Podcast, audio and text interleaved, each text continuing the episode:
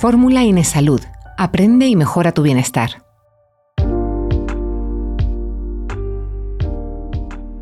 Uno de los males más extendidos del siglo XXI, reconocido como uno de los problemas del primer mundo, es la ansiedad. Cuando sufrimos estrés de forma prolongada y desproporcionada, repercute en nuestro organismo de una forma brutalmente negativa.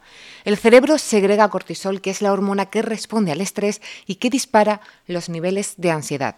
Bienvenidos a Fórmula N Salud. Hoy vamos a hablar sobre qué es y cómo podemos reconducir a una compañera muy tóxica, la ansiedad. Vamos a aprender a reconocerla y a manejarla de la mejor manera posible y vamos a entender también la relación que existe entre los pensamientos y las emociones. Para ello contamos con la presencia de Alfonso García Donas, psicólogo y experto en coaching e inteligencia emocional, con un máster en Psicología Clínica y de la Salud, además de ejercer como formador. Alfonso está hoy con nosotros para hablarnos sobre la inteligencia emocional y cómo ésta nos ayuda a una adecuada gestión de nuestro mundo emocional. Bienvenido, Alfonso, encantada de tenerte hoy con nosotros. Eh, déjame preguntarte cómo estás. Pues muy bien, ah, no estoy ansioso. Me alegro. Eh, y eso ya está bien. eso está bien porque, bueno, lo tenemos tan metido dentro que yo a veces digo, creo que estoy con un poco de... Pero no, respiremos. Correcto. Nos vas a dar además mm, muchas técnicas y estrategias para ¿no? Para relajarnos un poquito en esta vida que llevamos. Antes de empezar, vamos a conocerte un poquito. Cuéntanos por qué te dedicas a lo que te dedicas, de dónde nace esta vocación. De hecho, eh, has escrito un libro eh, muy interesante de relatos cortos que también me gustaría que nos, que nos mencionaras o nos contaras algo. Muy bien. Pues nada, yo soy psicólogo, psicólogo general sanitario ah, y me dedico a la psicología clínica. la amplia mayoría de mi tiempo profesional. Trabajo en un gabinete que está aquí, bueno, aquí cerquita, en el centro de Granada, en la calle Buen Suceso, que se llama Altea Psicólogo. Allí somos un equipo de ah, ocho profesionales. Eh, eh, también contando a nuestra querida secretaria que hace una labor maravillosa de recepcionar a la gente y cómo lo hace, ¿no? y bueno, y allí pues abordamos todos los temas que tienen que ver con la salud psicológica eh, y también con temas de logopedia y psicopedagogía, trabajo con niños, adultos, todo tipo de problemáticas, ¿bien? Parte de mi trabajo también eh, pasa por la divulgación y, la formación en entidades públicas, en empresas privadas, en acciones formativas de este tipo también, formativas, divulgativas, en fin, esto que estamos haciendo hoy, ¿verdad? Y, bueno, a mí la vocación de psicología me, surge pues, pues primero porque la vivo en propias carnes, ¿no? Cuando yo soy pequeñito, ah, sufro un problema puntual y mi madre, pues nada, me lleva a una psicóloga. Y, aquello fue mágico para mí, porque, joder, yo era un niño que sufría y empecé a ser un niño que no sufría. Con lo cual, cuando fui mayor y me tocó el momento de decir, oye, ¿qué hago con mi vida profesional? ¿Hacia dónde me...? Pues todos tenemos varios talentos, varias vocaciones y, a los 18 años, ay Dios mío, qué elijo, ¿no? Me acordé de aquello, me acordé, bueno, siempre lo tuve presente, ¿no? Pero me acordé en general de que aquello me sentó muy bien, que la salud, la salud mental era importante, digo, bueno, ¿por qué no? Ah, vamos a tirar por aquí. Y el tirar por aquí pues se ha convertido en 15 años de desarrollo profesional ah, y los que quedan, ¿verdad? Por supuesto. Y, encantado y bueno, y aquí estamos haciendo eh, intentando, ayudando a la gente a que se conozca mejor y a que su salud interna también esté más, más centrada y más equilibrada. Algo que te agradecemos porque yo creo que todos tendrían que poner un psicólogo en su vida. Sí, los psicólogos también, ¿eh? También, claro, me imagino. Sí, claro, hay cosas que cuando tienes el cuadro aquí, eh, no lo ves con perspectiva, alguien te tiene que ayudar a verlo con perspectiva. ¿no? ¿Y lo ponéis? ¿Ponéis un psicólogo en vuestra vida? Sí, sí, sí. Hombre, pues no de, manera puntual, porque evidentemente hay muchas cosas que podemos trabajarnos a nosotros mismos. Yo en mi caso tengo también la, el privilegio de trabajar con muchos psicólogos a mi alrededor, entonces entre nosotros nos echamos cables, ¿no? Claro, ah, pero bueno, aún así, pues, puntualmente, pues claro que sí, uno pide ayuda, que está muy bien pedir ayuda. Y que no siempre se sabe. Y que no siempre se sabe, totalmente, totalmente. Em, sí. Dinos rápidamente tu mm. libro, ¿cómo se llama? Sí, se llama Un viaje a tu interior, ¿ah? y es un, es un libro que son 11 relatos cortos eh, para personas adultas, me refiero con ello a que los niños no los entienden, vamos, está escrito eh, no para niños porque no alcanzarían a entenderlo, Adolescentes a partir de 15 años probablemente sí, pero en cualquier caso para adultos tiene la parte de la narración en, forma de cuento, de relato corto, luego tiene una parte de eh, aprendizaje que le llamo yo, donde ya eh, aterrizamos en unas cuestiones más técnicas o, eh, o, más psicológicas sobre lo que hemos relatado a través de una ficción y unos personajes en los relatos, luego de una parte práctica, ¿verdad? Porque, no sé, yo me empeñé en que hay muchos libros de autoayuda que a mí este libro me gusta llamarlo de autoconocimiento más que de autoayuda. ¿ah? Eh, hay muchos libros de autoayuda que te cuentan el qué, pero no te cuentan el cómo, ¿no? Entonces, no sé, me gusta que las cosas aterricen, ¿verdad? Y bueno, ahí en esa parte de actividades pragmáticas y muy de andar por casa, intento aterrizar todos los aprendizajes, digamos, pues en, cuestiones pragmáticas concretas para que la gente pueda realizar en casa. Y de eso va este libro. Pues nos lo apuntamos porque, como bien dices, la autoayuda está bien, pero el autoconocimiento está mejor. O sea, eh, porque eso te, ya intrínsecamente te ayuda o al menos sabe el, cómo, el por qué. El... Claro, yo siempre digo, Anaís, que conocer al enemigo te ayuda a saber dónde tienes que disparar, digamos, ¿no? Ah, es mejor un un tío gigante, dos por dos, que te viene loco perdido con una espada hacia ti, porque, coño, viene por ahí, sabe si tengo que correr, si tengo que esconderme, lo que sea, que un francotirador. Claro que no lo ve. Claro, el francotirador no lo ve. ¿Dónde ataco? ¿Dónde abordo? ¿Dónde, ¿Qué hago con esto? ¿no? Entonces el autoconocimiento es lo que te permite ver al tío grande con la espada que viene corriendo hacia ti, ¿verdad? Y cuando lo ves muchas veces ya sabes cómo funciona, cómo actúa eh, y sabes posicionarte con respecto a eso. ¿eh? Entonces... Qué importante es. Mm, esto, esto es el autoconocimiento. Pues muchas veces, de hecho, cuando no nos autoconocemos, eh, nos puede dar incluso un poquito de, ansiedad y no la reconocemos. Pero antes de meternos ahí, me gustaría que nos presentaras a esta compañera que nos lo pone un poco complicado mm. muchas veces. ¿Quién es? ¿Qué es la ansiedad? Bueno, la ansiedad es esa hidra eh, que ya los, antiguos griegos nos hablaron en su mito, que era un monstruo de muchas cabezas, que si tú le cortabas una le salían otras tres, ¿verdad? Entonces, la ansiedad no se mata, la ansiedad se gestiona, se resuelve, ah, porque si no, eh, intento eliminarla de mi vida al 100% y se puede, pero no, no se puede eliminar de manera eh, rápida, digamos, es un trabajo de fondo, ¿verdad? Es un trabajo de fondo. Entonces, pero bueno, yendo, saliéndonos de la metáfora y yendo ya a lo pragmático. Mira, la ansiedad es una emoción que pertenece a la constelación del miedo. Bien, tú sabes que existen aquella película que se llama Inside Out, del revés en, en, español, nos contaba que dentro de nuestra cabecita existen cinco emociones básicas, alegría, tristeza, asco, miedo e ira. Existe alguna más, pero bueno, como una peli para niños lo simplificaron así y bien está, ¿no?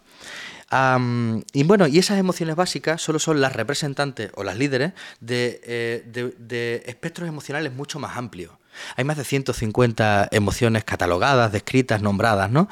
Pero todas ellas pertenecen a, alguno, a, algún club de estos, ¿no? De la alegría, la tristeza, la ira, ta, ta, ta, Bien. Bueno, pues la ansiedad estaría dentro de la constelación del miedo. Bien. De todas las emociones, Probablemente el miedo sea una de las más adaptativas. Tenemos que decir que todas las emociones son adaptativas. Es decir, no hay emociones buenas o malas. Hay emociones placenteras o displacenteras, que me hacen sentir bien o me hacen sentir regular. Pero ninguna es mala, porque todas traen, y hablaremos de esto un poquito mejor luego, todas traen información que si yo aprendo a escucharla, me indican cómo conducirme en ciertos momentos concretos de la vida. ¿Bien? Entonces, la ansiedad, ¿qué es lo que me dice? La ansiedad es esa emoción que pone a todo mi cuerpo en jaque en lo que dura este chasquido para sobrevivir a un peligro inminente. Los psicólogos ponemos un ejemplo muy básico, pero que se entiende muy bien. Imagínate cuando tú y yo éramos homínidos allí hace más de 200.000 años en la sabana, tal cual, de repente viene un león a comerme, ¿no? ¿Tú te imaginas que tú o yo nos hubiéramos quedado así pensando a ver si eso va a matarme o no? Pues ya no hubiera matado, ¿verdad? Totalmente. Claro, entonces, ¿qué es la ansiedad? Es, es esa pulsión fuerte, ese cortisol de que tú hablabas antes, que hace que de repente mi corazón lata más rápido, el, caudal sanguíneo hace ¡bum! y se ensancha de repente, los pulmones respiran más rápido, los músculos se tensan para tener más fuerza y más velocidad, los sentidos se agudizan, el cerebro durante una décima de segundo está más engrasado, procesa la información más rápido, ¿verdad? Y entonces todo eso hace que yo pueda tomar decisiones útiles para la supervivencia en décimas de segundo. Si resulta que el león ha aparecido de repente, yo puedo decidir correr, subirme a un árbol, luchar, pedir ayuda, yo qué sé. Pero si no tuviera esa ansiedad, no podría tomar esa decisión así de rápido. Bien, ¿cuál es el problema? Tú dices, bueno, entonces la ansiedad es buena, ¿no? Dices tú, ¿y por qué estamos hablando entonces de esto, no?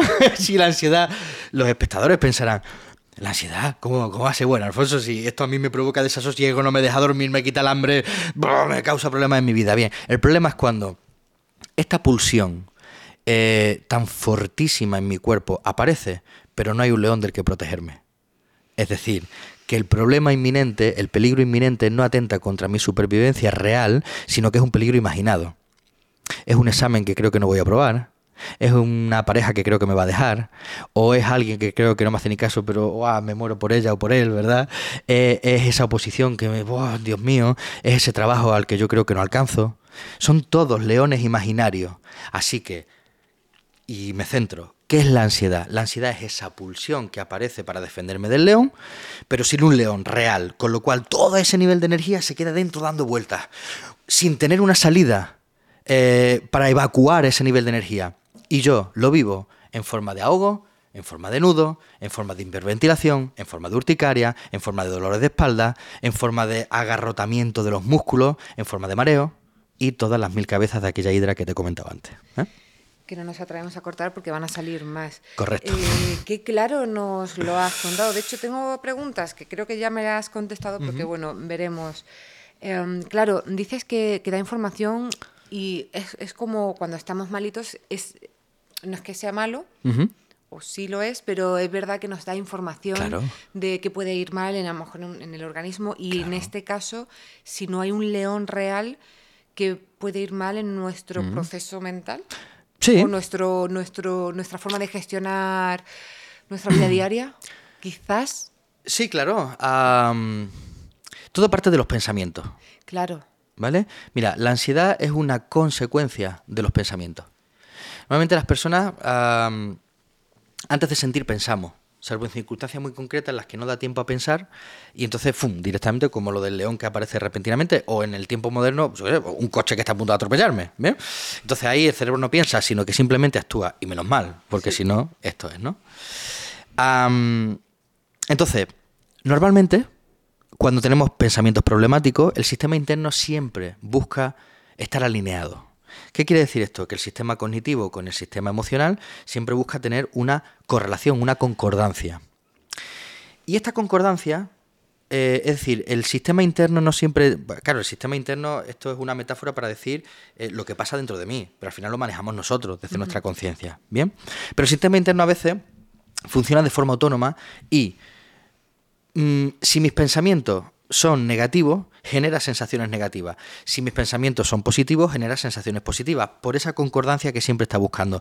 Porque es como que eh, le resulta problemático pensar una cosa y sentir otra. Y hacer otra. ¿eh? Eh, esto es. Ah, claro, pero entonces, él no es capaz de decidir que mis pensamientos sean positivos para sentirme positivo. Eso me corresponde a mí y a mi conciencia. Y no siempre sabemos hacer este movimiento. Mm. Si me permites, digo, ¿por qué? Ah, mira, imagínate que somos, vuelvo a lo de los homínidos, ¿vale? Porque todo esto, eh, lo emocional apareció mucho antes que lo verbal y que lo cognitivo. O sea, antes de poder hablar, empezamos a sentir, ¿vale? ¿Cómo nos decíamos tú y yo cuando no hablábamos como homínido que eso es peligroso, que eso es malo, que eso está bien, a través de emociones, nuestros gestos, nuestra cara, nuestra transmisión, eh, nuestra postura física, a ti te indica eh, que eso está bien o está mal, y a través de eso hemos aprendido unos de otros y nos hemos dado señales que nos han promovido la supervivencia.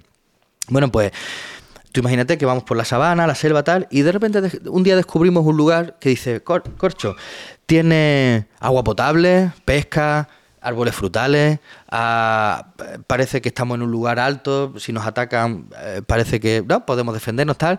Entonces decimos, nos quedamos aquí, venga, vale. Pero resulta que mm, eh, tú tienes un cerebro agobiado y yo tengo un cerebro relajado, ¿vale?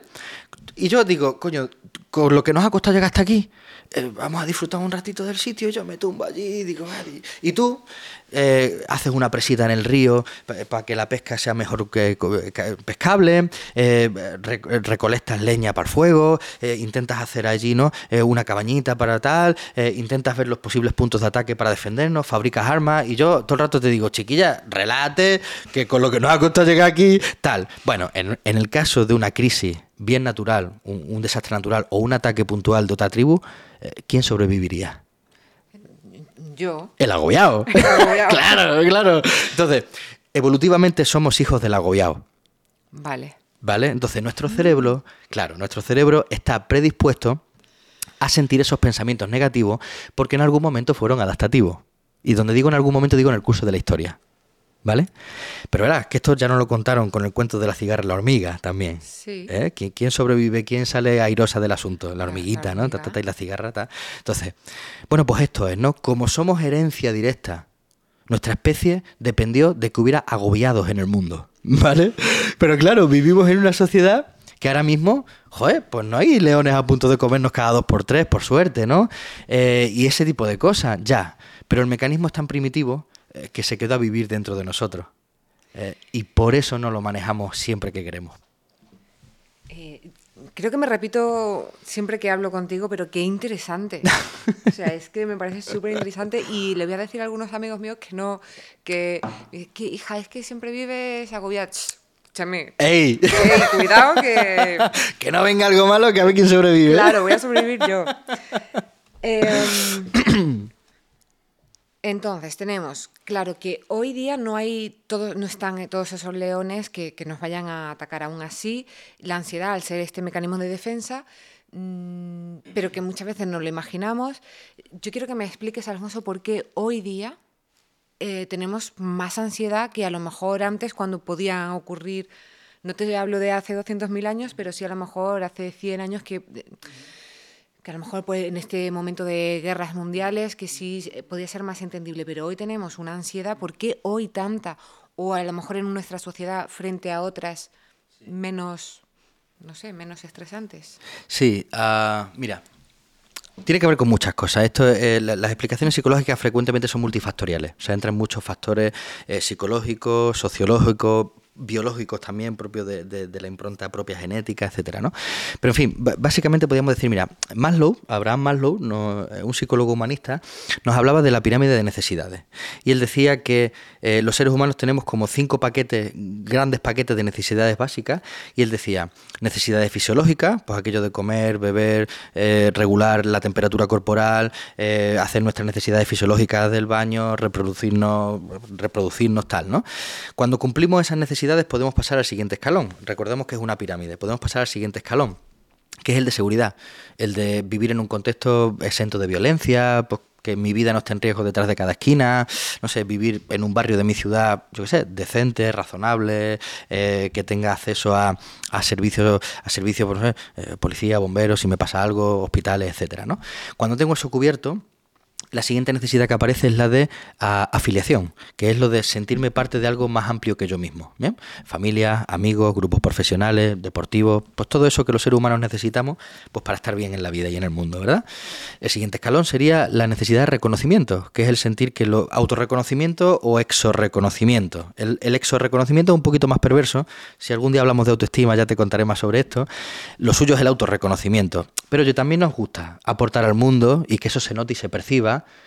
y que de vez en cuando alguien te lo diga, pues oye, un, dulce no amarga a nadie, ¿no? ¿Verdad? Eh, y finalmente está la necesidad de autorrealización, que tiene que ver con ah, el sentir que estoy haciendo lo que quiero, con quien quiero, donde quiero, y puedo proyectarme más allá de las necesidades básicas y del deber, puedo realizar actividades pues que me nutren eh, motivacionalmente, eh, actividades con familiares, actividades con amigos, tiempo libre, eh, extensión en el arte, en aquello de pintar, en aquello de cantar, en aquello de bailar, en aquello de tocar un instrumento de música o de irme al campo a pasear, ¿verdad? Eh, bueno, pues todo eso es autorrealización, ¿no? Bien, ¿por qué te cuento esto? Porque vivimos en una sociedad eh, que a la vez es suerte y a la vez es desgracia. Por suerte, los dos primeros escalones los tenemos bastante cubiertos. O sea, hoy en, hoy en nuestra sociedad nadie se muere de hambre. No, no estoy frivolizando las necesidades de muchas personas del mundo, pero si tú tienes hambre, tenemos comedores, tenemos recursos sociales, eh, tenemos asociaciones. Bien, no es lo ideal, pero morirte no te mueres. Eh, eh, me explico en esto, ¿verdad? Eh, En lo- algunas partes del mundo quizá... eh, Claro, si te mueres. En los 90 veíamos a esos niños pobres eh, del continente africano. Esa gente moría de verdad. Aquí no morimos. Aquí podemos pasar penurias, que no está bien y que no es lo ideal, pero morir no morimos. Y el, y el contexto de seguridad también lo tenemos más o menos cubierto. En algún sitio me refugio, me tal, me meto y, y tal, ¿no? ¿Dónde empieza la ansiedad? En la necesidad de afiliación, en la necesidad de reconocimiento, en la necesidad de autorrealización.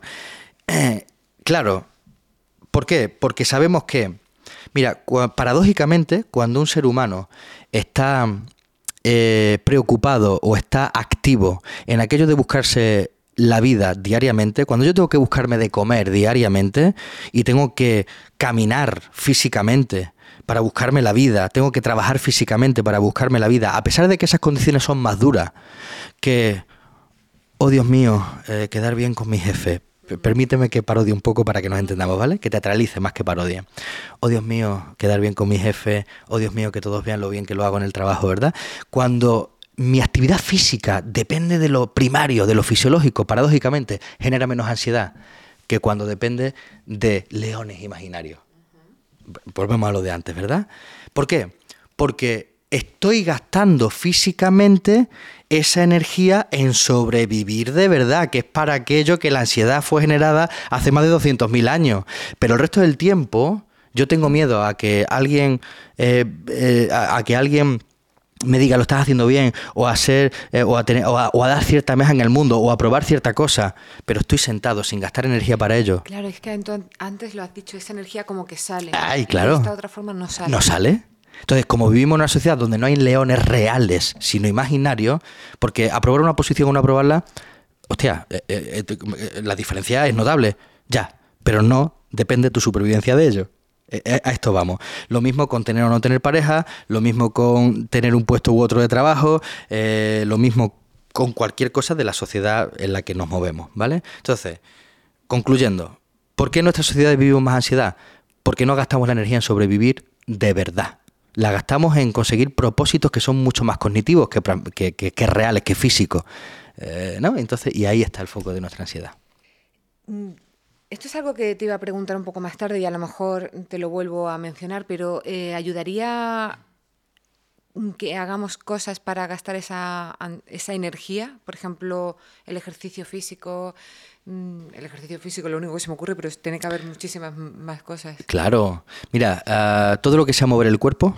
Moverse, es que es súper importante. claro, claro. Mover el cuerpo alivia la mente. Mover el cuerpo. es que, es que mm, soy ferviente mm, eh, believer, que no sé por qué me sale en inglés, pero bueno, que creo fervientemente en, el movimiento. Sí, sí, pero, pero, pero, que no va de creer, que esto está súper demostrado. Quiero decir, de que, que, bien que creas, pero que además tu creencia es razonable y razonada porque está demostrado. Cuando nos movemos, liberamos energía, liberamos ese cortisol que a lo mejor nos está sobrando porque esta mañana discutí con no sé quién. Claro, discutir no es un león real, volvemos a aquello, ¿vale? Pero, ah, pero me provoca tensión y nerviosismo, ¿no? Eh, entonces estamos liberando esa energía, le estamos liberando ese cortisol.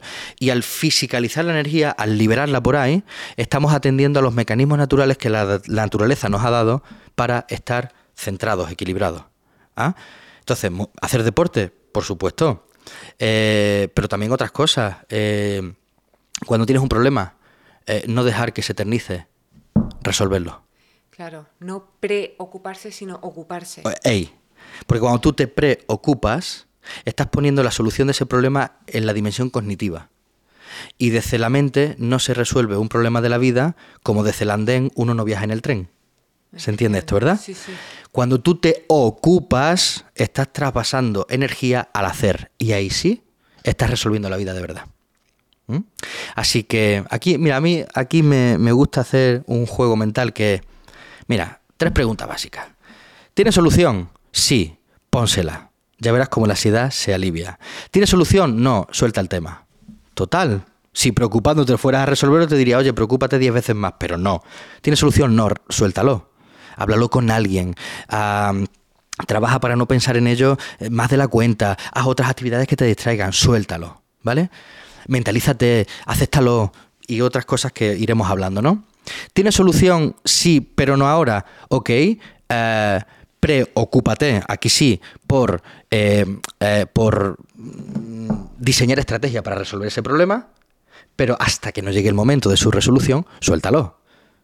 ¿Vale? Entonces, es tan sencillo o no como eso. Tiene solución sí, dásela, tiene solución no, suéltala. Tiene solución sí, pero no ahora, programa la solución y ponla en juego cuando pueda ser. El resto del tiempo no gastes ni una micra más de energía mental en ello. Eh, lo de la energía me, ha abierto un poquito bastante la mente porque creo que es fundamental el, soltarla. Y claro, en, cuando te estás ocupando, no te provoca ansiedad porque estás eh, poniendo toda esa energía en ello y cuando no la sueltas y te pones a saltar a la comba, lo que quieras. Claro. Pero, em, me encanta porque nos cuentan las cosas de una forma súper entendible y claro, pues es que la solución está... ¿Verdad? Está, eh, ¿Cómo lo había visto, verdad? Claro, es como... Siempre lo diré siempre, pongo un psicólogo en tu vida.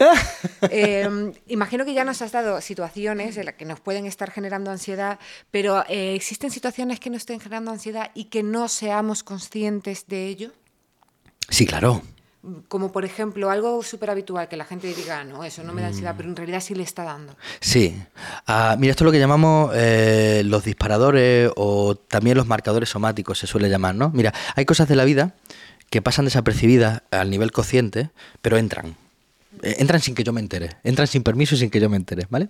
Los llamamos disparadores. En inglés se llama trigger o trigger, ¿no? Eh, ¿Verdad? gatillo. Gatillazo, gatillo, ¿no? Esto es. Bueno, ¿qué es un disparador? Mira, un disparador es una situación presente relativamente pequeñita que se parece en algo a una situación mucho más grande que me fue problemática en el pasado o incluso que me generó un poco de trauma. ¿ah? Eh, si a mí con cinco años me mordió un perro y aquello me traumatizó muchísimo porque con cinco añitos yo veía, claro, con cinco años a poco el perro es un poco grande, lo veo gigante. Un dinosaurio. Un dinosaurio, claro, claro. E-, ese es el león de verdad, ¿verdad? Entonces imagínate que aquello me traumatizó, ¿no? Y, ya me quedé pilladillo en un, y desarrollé una fobia a, los perros, que, esto es bastante habitual, ¿eh? a, pesar de que hoy hay perros por todos lados y tal, los tenemos por todos lados, yo tengo uno, pero en fin, que es bastante habitual. Bueno, pues pasan los años, ya, 35 años, me pasó con 5, han pasado 30, ¿vale? Pues a lo mejor el solo hecho de ver un perro, el concepto perro cerca de mí, disparador, ¡fum! ¿Vale? Entonces mi mente, que tiene fichado eso, perro, como algo muy peligroso, activa la respuesta que ah, me hubiera sido necesaria en aquel momento cuando el perro me mordió. Pero yo tenía 5 añitos y no tenía, y, y, ya está, y no se activó, ¿vale? Entonces, ese dispara esto es un disparador, es decir, una situación no problemática, un perrito paseando con su dueño por la misma acera que yo, me genera un estado de ansiedad como si eso fuera problemático. ¿Por qué? Porque una parte de mí se quedó pillada en aquel acontecimiento de los cinco años. Entonces, respondiendo a tu pregunta, ¿hay situaciones que me generan ah, ansiedad sin que yo lo sepa? Claro, pues porque pueden ser disparadores de los que yo no sea consciente. Bien, una de las cosas que resolvemos en terapia es ser consciente de esos disparadores porque entonces el francotirador se transforma en algo visible y ya puedo abordarlo. Esto es más complejo, ¿vale? Pero el primer paso es reconocer al francotirador, saber dónde está y cómo actúa. Y esto es reconocer los disparadores. ¿bien? entonces, ¿cómo sé yo que estoy teniendo ansiedad si no me doy cuenta? Porque la ansiedad no habla, la ansiedad se siente. ¿Bien? Mira, mmm, el, cuerpo y la mente tienen muchos tipos de lenguaje. A veces la mente se expresa en forma de imágenes, a veces se expresa en forma de una frase lapidaria. Ah, yo sé, imagínate aquel profesor que me ridiculizó en público me dice, no vas a llegar a nada. Y eso se presenta en forma de eco, no vas a llegar a nada. Cuando, por ejemplo, en una entrevista de trabajo pues no consigo el trabajo y me voy a mi casa con esa frase, escuchándola por dentro, en forma de imágenes, en forma de sonido o en forma de sensaciones. Esto es lo que llamamos el, sistema visual, el sistema auditivo o el sistema kinestésico. ¿ah? O en forma de sensaciones. La ansiedad mayormente se, se manifiesta en forma de sensaciones. Mira, cuando yo siento algo que yo le llamo estar apretado. estar apretado significa, normalmente la ansiedad se siente por aquí, ¿vale? Porque, porque es donde confluye la mayoría del sistema nervioso central y tal. ¿no? Por aquí. Cuando yo noto nudo en el estómago, presión en el pecho, ahogo en la garganta, algún tipo de eh, presión continua en la zona del, trapecio, la nuca, los hombros, eh, cuando me salen urticarias o rojeces o erupciones de algún tipo, eh, cuando el cuerpo me duele sin, sin... y he ido al médico y me ha dicho, usted no tiene nada, ¿vale? a veces pasa y dices, te juro que me duele. Claro, claro. O en una versión más moderada, cuando estoy un poco inquieto, tenso, nervioso, apretado, apretado o apretadillo, ¿vale? Eh, bien, planteate, ¿qué está pasando que, está siendo un disparador para mí? Y, ahí somos capaces de verlo? Porque hay veces que yo puedo decir, venga, vale, estoy inquieta. Sé que he pensado algo que ya se me ha olvidado, que me ha puesto, pero... Mm, No veo al francotirador. Claro, eh, a lo mejor me estoy adelantando ahora porque luego hablaremos de técnica y tal, pero bueno, lo planteamos. vale, luego si no, pues te lo vuelvo a preguntar. vale. así una pincelada. vale, mira. Aquí me gusta, me gusta hablar de tres movimientos. ¿ah? Eh, movimiento vertical, movimiento horizontal, movimiento diagonal. El movimiento vertical es transformar la información física, las sensaciones, en información cognitiva en relato interno. ¿Qué me está pasando? Uy, ¿por qué me siento de esta manera? Entonces voy a hablar lo que estoy sintiendo. Es abstracto, pero creo que se puede entender, ¿no? En principio hablar lo que siento. Relatarme lo que siento. Que no llegar a la solución de decirme te pasa esto. Claro, por lo pronto ese movimiento vertical, transformar la información emocional en, información cognitiva, ¿vale? El segundo movimiento, eh, el movimiento horizontal, eh, dialogar con eso como si le estuviera pasando a otra persona. ¿ah? ah vale, me está pasando esto, eh, me ha puesto nervioso, nerviosa, la mirada de, el comentario de, ah, es que mañana tengo una prueba de no sé qué. Vale, ya el francotirador empieza a ser visible, ¿vale? Por supuesto, si no somos capaces de hacer este movimiento porque lo que sea es muy profundo, pues ya es momento de acudir a terapia, que para eso estamos los terapeutas, para ayudar en estos procesos, ¿vale? En estos y otros procesos.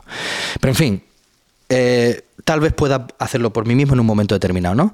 Vale. Entonces ahora digo, vale, eh, estoy de acuerdo con que esa mirada sea problemática, me discuto a mí mismo. A lo mejor esa mirada es que, yo qué sé, tú tienes un mal día y no tiene que ver conmigo. Eh, ¿Lo de mañana es tan problemático? No, a mí me resulta problemático pues porque me pone nerviosillo, pero es para tanto, no, no es para tanto, venga. Voy a respirar un poquito, voy a tal, ¿no? Esto es este es el movimiento diagonal, me estoy adelantando.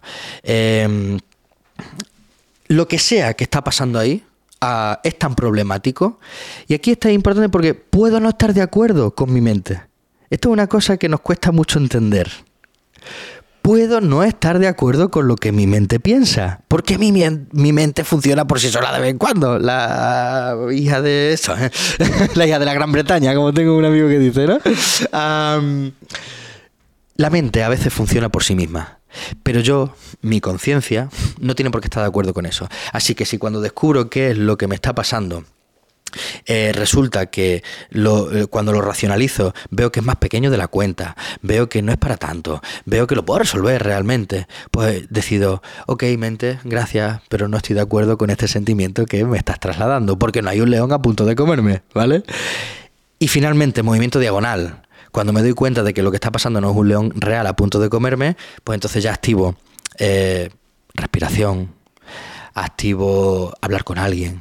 Eh, siempre que se externaliza algo, eh, se, ordena y se puede resolver, ¿vale? O por lo menos se inicia el camino de resolverlo, ¿vale? O lo hablo con alguien.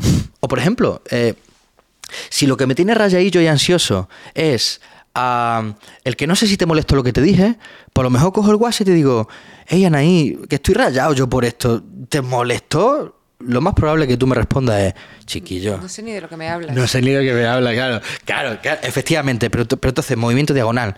Estoy actuando, estoy haciendo algo para resolver lo que de otra manera lo mismo me tiene en vela medianoche. Y, te resultaría increíble lo de pequeñito que puede ser algo para, generar noches en velas enteras, ¿eh? O sea, que algo, no tiene que ser algo grande, ¿eh? Pequeñito. De hecho, frecuentemente es pequeñito. Pero es un disparador, porque a lo mejor yo soy intolerante al malestar del otro. ¿Por qué? Porque tuve unos papás a lo mejor muy exigentes, que para que ellos estuvieran bien yo tenía que hacer cosas concretas. Ah, y entonces cuando veo un malestar en ti resulta que yo he sido malo y tengo esa creencia en mí, ¿vale? Eh, Esto son cosas más profundas y no voy a entrar mucho ahí, ¿vale? Pero... Pero entonces cuando yo resuelvo, ah, cuando yo resuelvo, pues ya está, eh, ya estoy, ya estoy ocupándome de una realidad que de otra manera se quedaría en lo cognitivo dando vueltas y por lo tanto generándome ansiedad. Pienso y siento de forma acorde. Resumen, movimiento horizontal, eh, vertical, transformar la información de sensaciones en información cognitiva entendible. Movimiento horizontal, discutir mi pensamiento porque no tengo que estar de acuerdo con él. Movimiento diagonal, hacer algo diferente a lo que estoy haciendo para salir de ese estado. Eh, ilustrativo, mm, ¿qué voy a decir? Me ha encantado, pero no sé si podemos entrar luego un poquito más eh, hondo en esto. A lo mejor repetirlo incluso para que quede bien, porque me ha parecido mm, bastante importante e interesante. Nos has contado y nos has mencionado muchos síntomas así, que, bueno, que dolores, encorsetamiento, presión, pero hay otros que no nos hayas dicho y que nos que nos revelen que estamos sufriendo ansiedad, hmm. porque en muchas ocasiones no sabemos que lo que estamos hmm. sufriendo, este síntoma hmm. que nos está es un síntoma de ansiedad. Claro, mira, qué interesante esto que cuentas, Anaí, porque efectivamente la ansiedad es, un, es, un, es una emoción que afecta a todo el cuerpo, ¿no? A todos los sistemas corporales, mejormente dicho. Entonces, este es solo el físico. ¿eh? Hemos mencionado el, físico que es, digamos, el más ruidoso, el que más, el que nos podemos dar cuenta antes de que está presente la ansiedad, ¿verdad? Pero también hay síntomas cognitivos. Eh, por ejemplo, em, eh, un exceso de pensamiento. Claro, cuando la energía no está puesta en el hacer, migra a dónde? Al pensar. Pa, pa, pa, claro, y el cerebro, pues, claro, si hay un exceso de energía en el corazón, lo que hace es generar más latidos. O si hay un exceso de, energía en los pulmones, lo que hace es respirar más fuerte, lo llamamos hiperventilar, o taquicardia, hiperventilar. Pero el cerebro no late, no respira, el cerebro piensa. Entonces, como órgano que piensa, genera un exceso de pensamiento. Y ahí es donde las noches en vela, que luego ¿eh? lo tocaremos tal cual, ¿no? Se voy a preguntar eh, seguro. Claro, porque, eh, porque eso pasa mucho, ¿no? Entonces, síntomas cognitivos. Por ejemplo, sabemos que tenemos ansiedad a nivel cognitivo, que es el inicio de, un posible ataque de ansiedad, eh, porque por ejemplo tenemos pensamientos negativos acerca de nosotros mismos o del futuro. Cuando idealizamos eh, futuribles catastróficos, pero que no están pasando y que probablemente nunca pasen, ¿ah? ahí estamos teniendo eh, síntomas cognitivos de ansiedad. ¿ah? Algo me preocupa mucho, pero no está pasando realmente mañana tengo una prueba médica y entonces mi cabeza dice, eh, coño, y si me dicen que es cáncer, joder, y, joder, mi tío, mi tío segundo murió de cáncer, ta, ta, ta, ta, ta, ta, ta. como yo siga con ese hilo de pensamiento, al final me veo en el ataúd. Eh, claro, y, claro, ¿cómo no me va a dar ansiedad ese fotograma? A ti, a mí, al Papa de Roma, quiero decirte, ese fotograma causa ansiedad porque el cerebro se lo cree. Aquí el problema está en que ese ataúd no va a llegar probablemente, si es que esa es la cuestión. ¿eh? Entonces, síntomas cognitivos. O pues, entonces hay eh, pensamientos muy problemáticos sobre mí, sobre el futuro, pensamientos catastróficos o mucha cantidad de pensamientos. Este es otro signo que nos indica que estamos teniendo un una sintomatología cognitiva de la... De la eh, vamos, que el cerebro va a 100 por hora y no para, no para, no para, ¿vale? También tenemos síntomas emocionales, pues, por ejemplo, cuando estoy especialmente eh, abrumado por algo, ¿eh? cuando estoy especialmente abrumado, cuando estoy especialmente eh, triste por algo, sin que haya un motivo aparente, cuando estoy especialmente miedoso con algo, cuando no, cuando no hay un león a punto de comerme o lo que sea, ¿verdad?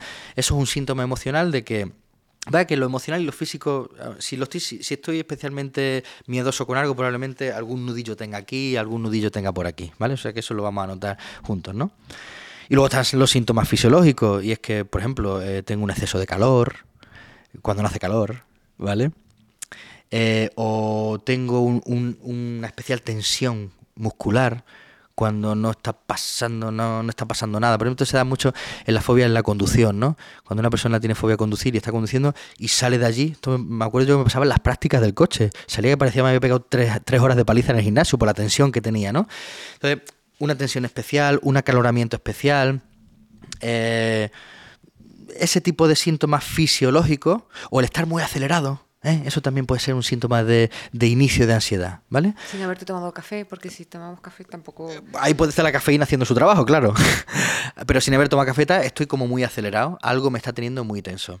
En este punto quiero hacer una aclaración y es que eh, no, todo, no todos los síntomas fisiológicos de aceleración son malos. Por ejemplo, si yo estoy haciendo el carnet, si yo estoy haciendo el examen del carnet de conducir o estoy en un examen importante, eh, e, está bien que yo tenga ese nivel de activación, porque si yo estoy adormilado haciendo esa cosa, pues lo mismo esa cosa no me sale bien. Esto es lo que llamamos el eustrés. Está el distrés y el eustrés, ¿vale? Que es el estrés bueno, digamos. Es ese nivel de activación que es necesario para realizar ciertas tareas y que yo esté enfocado, focus, que tenga focus, que mi cerebro esté bien engrasado con esa tarea, que esté despierto, etcétera, etcétera. Y luego está el distrés, que es lo que comúnmente llamamos estrés, a seca, ¿vale? El distrés es esto que estábamos comentando, esos síntomas de la ansiedad. Y, ese no es bueno.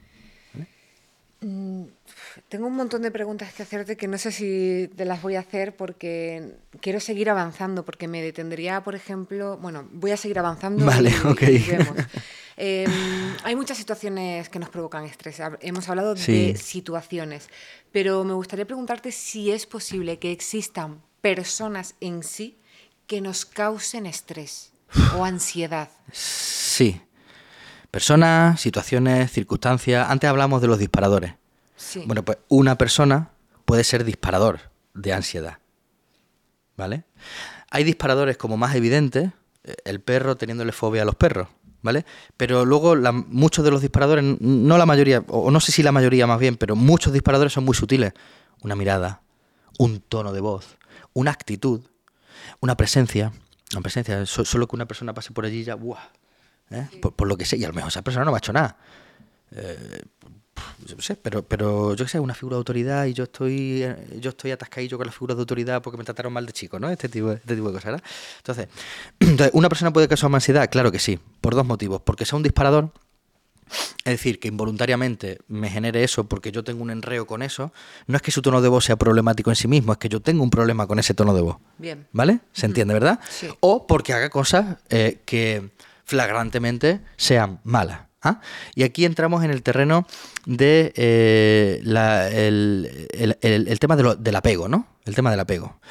Am, posiblemente muchos de los espectadores hayan escuchado eh, los que, que existen distintos tipos de apego, ¿verdad? Y, y esto tiene que ver con... el apego es la forma que yo tengo de vincularme con otras personas y con el mundo. Sí, porque solo la palabra ya apego parece como que sea negativa. Claro. Pero, pero no, es, es nuestra forma de vincularnos. Correcto, es un funcionamiento interno a la hora de vincularme con el mundo o con las personas del mundo, ¿no?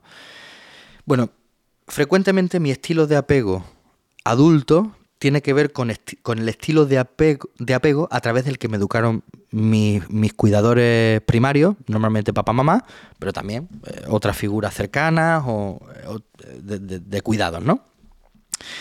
Bueno, pues entonces existe el apego seguro, que es aquel en el que la persona vive en confianza, seguridad.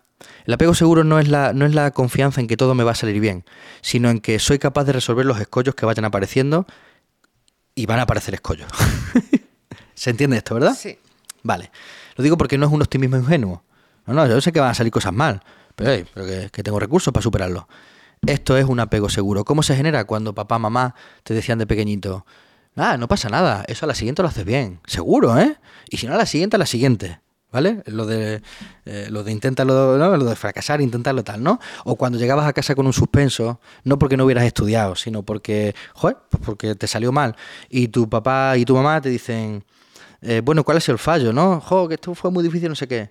Bueno, hijo, pues tú eres mejor que esta nota. A la siguiente te esfuerzas un poquito más y sale bien. Ah, este, este, este tipo de mensajes, ¿verdad? Estoy nervioso ante un partido de fútbol. Pues entonces, papá, mamá, eh, te dicen, hijo, ¿qué más da los goles que se marquen? Si aquí hemos venido a pasárnoslo bien. Esto, ¿verdad? Enfocarnos en el camino, no en el destino, eh, en el proceso, no en el resultado, todo eso. Todo eso genera apego seguro, ¿verdad? Lo digo porque mucha gente lo ve como falta de exigencia, ¿bien? Y no es incompatible. Yo, te puedo, yo le puedo decir a mi hijo, hijo, juega lo mejor que sepas, pero no olvides de divertirte, ¿vale? Y no es incompatible una cosa con la otra, ¿vale? Esto es. Entonces eso genera apego seguro, con lo cual tú vives en confianza, en seguridad, tal, eres resolutivo, eres resiliente, todo esto. Pero luego está el apego inseguro, que tiene dos vertientes. Eh, está el apego evitativo y el apego ansioso. Y el apego desorganizado, que es una mezcla de los dos, que eso ya es el hambre con la gana de comer. Vamos a ir explicando uno por uno, ¿vale? Bien, el apego evitativo es aquel en el que la persona se relaciona, como su propio nombre indica, de forma evitativa con el mundo hay un problema entre tú y yo y tiendo a no hablarlo, eh, me callo, ese estilo comunicativo pasivo, eh, si pudiéramos, estilo comunicativo pasivo, agresivo, asertivo. Si quieres otro día grabamos otro seminario con esto, ¿no? Pero en cualquier caso es el estilo pasivo, ¿no? Aquel que, esa persona que no resuelve los problemas, que los deja correr, que tal. Pero claro, ¿cuál es el problema de esto? Que los acumula. Eh, Porque si tú y yo tenemos un problema y no lo hablamos, un problema o percepción de problema, lo que Claro. hemos dicho antes. Oye, Anaís, te sentó mal esto y tú. eh. O a lo mejor me dice, pues mira, sí me sentó mal. Perdóname, no era mi intención. Joder, ya está, ¿no? No, no tiene más historia, ¿verdad? No debería tener más Se historia. desinfla. ¡Pop! Claro. Eh, Tú tienes la oportunidad de, de- de decirme, pues sí, Alfonso, y yo tengo la oportunidad de decir, pues perdóname, no era mi intención. No es tan difícil, ¿no? Debería. bueno, pues entonces el apego evitativo no resuelve las cosas. En lo emocional, afectivo, es frío, distante, una persona fría, distante. frecuentemente se siente mal en la intimidad. Eh, se siente mal, quiero decir, se siente inseguro. En una conversación con ese tipo de personas probablemente nunca profundicen mucho en sus estados de ánimo, siempre se muevan en terrenos superficiales. Eh, porque se sienten vulnerables en la profundidad, porque no saben hablar de ellos mismos, a veces no saben ni mirar dentro. Que esto también es objeto de terapia, el aprender a mirar dentro. ¿eh? Vale, es el apego evitativo. Eh, luego está el apego ansioso, que es todo lo contrario. y ahora, y, esto da respuesta, y perdóname que vuele tanto. Pero... No, es que esto, es un mundo. claro, pero entonces aterrizamos. ¿Hay personas que generan ansiedad? Bien. De forma involuntaria, disparadores, de forma voluntaria. Apego, bueno, de forma voluntaria y no tan involuntaria, de forma evidente, más, más que voluntaria, porque la persona que tiene apego ansioso no, no, no, no siempre se da cuenta de que tiene apego ansioso, ¿vale? Y no lo hace adrede, claro. Imagino, eh, claro, claro. Las personas de apego ansioso son personas muy invasivas. Si el evitativo es. Eh, el ansioso es. ¿Vale? Ah, demandan mucha atención, requieren mucho del otro eh, exigen mucho al otro, porque su bienestar depende de lo que tú le ofrezcas. Eh, en, una pareja eh, es cansadillo, porque tiene, te monitoriza todo el rato, tiene conductas de hipervigilancia o de hipercontrol, dónde vas, con quién estás, te miro el móvil. no me fío de ti. De agobio. Pa, pa, pa, claro. No, no, pero es que el relato es en su cabeza como no saben hacerlo del movimiento horizontal y discutirse consigo mismo los pensamientos, que esto, bueno, pues lo aprendemos en terapia, ¿no? Eh, pues entonces, bueno, pues se dejan llevar por esa parte de ellos que les está relatando que le está siendo infiel. O que, esa mirada significó aquello, ya esto, una mirada. Pues, pues significó aquello de que tú estabas tal cual, ¿no? Eso. Entonces, esto es la pareja, ¿no? Esto es muy, muy común verlo en la pareja. Cuando ya en una pareja se junta un ansioso con un evitativo, apague, vámonos, Anaí. Porque el ansioso no hace más que demandar y el evitativo no hace más que huir. Y están en ese bucle eternamente y no se resuelve. Claro, no se resuelve porque la estrategia de resolución pasan por el afrontamiento, no por la exigencia ni por la evitación. Eh, pero claro, pero es un apego seguro. Y, ambos tendrían que ceder o avanzar. Claro. Ambos. Claro. Uno ni otro. Uno salir del evitativo y otro del ansioso y trabajar conjuntamente en el apego seguro entre se nosotros. Puede arreglar. Claro, por supuesto. Es aquellas parejas que digan, nosotros estamos abocados al fracaso. No, no, no, no, no. Nunca nadie está abocado al fracaso. Mm, frecuentemente, vaya, por lo menos, ¿vale? si eh, se quiere, Siempre hay algo que hacer. Siempre hay algo que hacer. Ah, se entiende el apego ansioso, ¿no? Personas personas muy demandantes, en, general muy exigentes y tal. Y luego está el, apego desorganizado, que es una mezcla de los otros dos. A veces te exijo y te machaco, eh, a veces paso de ti. Claro, y al otro le vuelves loco. Porque no sé predecirte. Y ya sabes que al cerebro le sienta bien predecir las cosas porque me da sensación de control. Pues entonces, si no sé predecirte, eh, me, tienes desconcertado, desquiciado, etimológicamente eh, habla de salir del quicio, el quicio de una puerta, cuando una puerta ah. sale del quicio, una ventana, salir del quicio, salir de mi centro, pues me desquicia, pues porque no sé por dónde, no sé por dónde te puedo pillar, ¿no? Ah, bien. No perdamos de vista que los primeros que los pasan mal son quienes padecen este tipo de apego. Sí, sí, totalmente. Pero el problema, respondiendo a aquello, es que generan ansiedad en la otra persona cuando la otra persona no sabe eh, posicionarte ante, ante, esto porque a lo mejor ni siquiera sabe estos conceptos que estamos hablando tú y yo ahora, ¿vale? Entonces, como, como es un francotirador, yo no ni siquiera sé por dónde me viene, pues, pues, claro, pues no sé dónde atacar y no sé cómo abordarlo. Y además, como me decías antes, que solemos poner el foco en los demás, no en uno, entonces sí, eh, que todo esto es que es un mundo. Claro. Tengo como varias preguntas, que algunas son de estas que te he dicho, no sé si te la voy a poder hacer, otras mm. se me han ocurrido, en fin. Quería preguntarte, si por ejemplo tenemos unos padres que están divorciados o eh, a lo mejor los abuelitos tienen también mucha presencia y algunos, alguna de las partes te da un, una educación o un apego seguro. Sí. Pero y otro es mucho más exigente o te dice, no has estudiado, eres un inútil. Sí, sí, y tú puedes tener, cuando seas mayor puedes tener un poquito de ambos, puedes tener un poquito así de seguridad, pero luego, ¿eso cómo se...? Sí, uh, bueno... No sé si eso existe así. Sí, sí, sí. Probablemente lo que ocurra, pueden ocurrir muchas cosas, ¿eh? Pero es frecuente el observar cómo una persona tiene un estilo de apego mayoritariamente para la mayoría de cosas de la vida, pero para algunos terrenos en concreto le, salta lo otro. Por ejemplo, personas que tienen, eh, no sé, apego ansioso en lo laboral. Eh, pero en, lo relacional con la pareja no. ¿Por qué? Pues porque vio en sus papás una buena relación, le trataban bien, se querían, no discutían, tal, tal, tal, tal, tal. Pero cada vez que llegaba con las notas, por ejemplo, llego con un 7 con un 8 y me decían, ¿dónde está el 9? ¿Por qué no has sacado un 10? Eh, ¿quién ha sacado el 10 en clase? ¿Por qué no has sido tú? Pues entonces, en lo académico primero y luego lo laboral se me genera el apego ansioso y en lo relacional no. Entonces, esa mezcla existe, efectivamente, y lo, has visto bien. Sí, porque esto hay que preguntarlo. pero pueden, perdona, pero pueden pasar otras casuísticas, ¿eh? y perdona que te haya interrumpido. Sí, no, interrúmpeme. sí, también depende de, la fuerza de la figura de apego que te traslade. O sea, si una de esas figuras de apego es significativamente, representativamente más poderosa, más fuerte, porque tiene más espacio en tu vida eh, que las otras, probablemente ese sea el apego que gane. O sea, que tus abuelos pueden tener un apego, te pueden trasladar un apego ansioso, un apego evitativo, pero tu papá y tu mamá, si son los que están más presentes en tu vida, te, trasladan otro tipo de apego, eh, pues probablemente ese sea el que gane en tu vida, ¿sí? Ah, ¿Y sabes qué es lo mejor de esto, Anaí? que todo esto se genera mayormente entre los cero y los cuatro primeros años de edad. Que, gente dice que no, pero sí. Pues ya ves tú. Y no, no nos solemos acordar. Claro, por, por, eso encontramos tantos problemas o sea, sabemos, esto está súper estudiado, sabemos que, la, de hecho, los estudios de apego salieron de huérfanos de la Segunda Guerra Mundial. La, primera vez que se investigó con esto fue, fue con, este tipo de población, ¿no? Eh, los niños que han sido abandonados o que han sufrido situaciones de negligencia desde que son bebés, desde que son pequeñitos, pues resulta que ese cerebro no ha podido eh, evolucionar y desarrollarse en seguridad, sino en situación de alarma constante por papás negligentes, por eh, conflictos incluso violentos en casa, porque han abusado de ellos de las mil maneras que se pueda abusar de una persona, por desgracia. Pues todo ese cerebrito, el pobre, eh, evoluciona en modo alarma.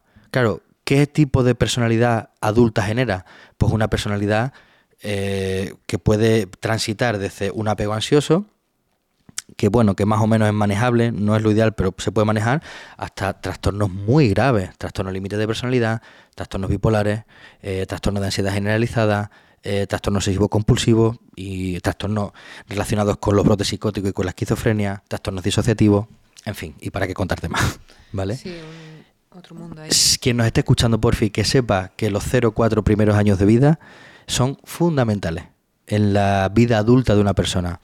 ¿Significa, eh, Alfonso, que a partir de ahí ya no se puede hacer nada? Lo que se siembra ahí, tal. No, sí se pueden hacer cosas, mm, pero va a ser más obstaculizante. Eh, ya tenemos obstáculos que saltar porque aquello no estuvo bien colocado en su momento. ¿Vale?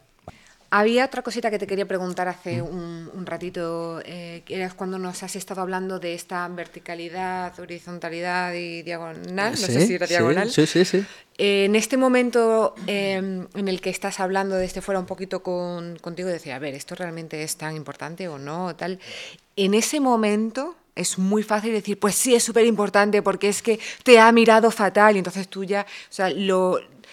Ahí muchas veces cuesta decir, que no te ha mirado así, que esto es... Mm, mm, pero ese momento es mucho más fácil dejarse llevar y, y, a lo mejor no en eso, pero en, otra, en otras cositas y yo lo noto de decir, me voy a dejar llevar porque quiero dejarme llevar. ¿Cómo, ¿Qué hacemos en ese momento para decir no?